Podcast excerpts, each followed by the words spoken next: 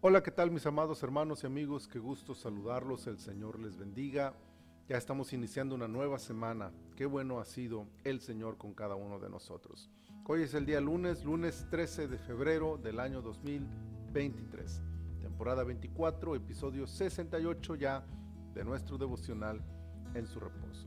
El libro de los Salmos, en su capítulo 68, el Salmo 68, el versículo 6 dice, Dios hace habitar en familia a los desamparados, saca a los cautivos a prosperidad, mas los rebeldes habitan en tierra seca. Hay una gran diferencia entre la ironía y la promesa. Dios no está siendo irónico en este versículo, está haciendo una promesa. Claro que desde la perspectiva humana, alguien sin lazos de parentesco, sin hijos, sin esposo o esposa, sin padres, es una persona sin posibilidad de disfrutar de los placeres de la vida familiar. Pero esta realidad natural no limita al Dios de lo sobrenatural. Por supuesto que quien ha estado cautivo tiene muy pocas posibilidades de prosperar de nuevo, pero Dios sigue siendo el Dios de los imposibles. Así que el Señor no está exhibiendo el mal, ni mucho menos haciendo burla del desamparado, del huérfano o de la viuda. Tampoco menosprecia a quienes son estigmatizados por su pasado. Dios está haciéndoles una promesa de reivindicación. Al que está solo le dará una familia, al que ha perdido toda esperanza lo llevará a disfrutar del futuro.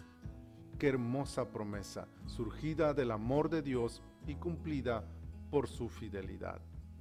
Él nos hace habitar en familia, nos da un lugar donde podamos sentirnos seguros, confiados, un espacio en el que nos sentimos amados, protegidos, valorados, impulsados a ser mejores cada día. Esta promesa bien puede hacerse realidad por la restauración de la vida familiar o por la inclusión dentro de un nuevo núcleo familiar, generalmente uno espiritual, la familia de la iglesia.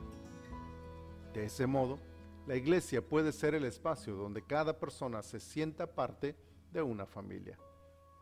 Si bien no hay familia perfecta, y sin dudas la congregación local puede tener también sus momentos de discrepancias, la iglesia de Cristo ha de superar toda adversidad interna y reflejar así su vínculo, superior sin duda al de cualquier familia de la tierra.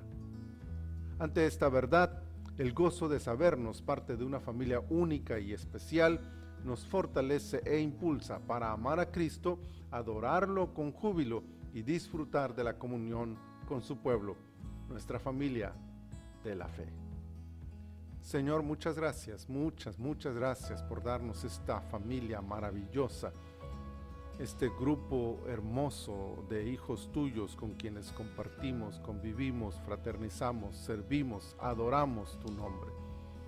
Gracias te damos, Señor. Te adoramos por la familia que nos has dado en Cristo. Señor, bendícenos este día, prospéranos y llévanos a victoria en toda situación que enfrentemos. En el nombre de Jesús te lo pedimos. Amén.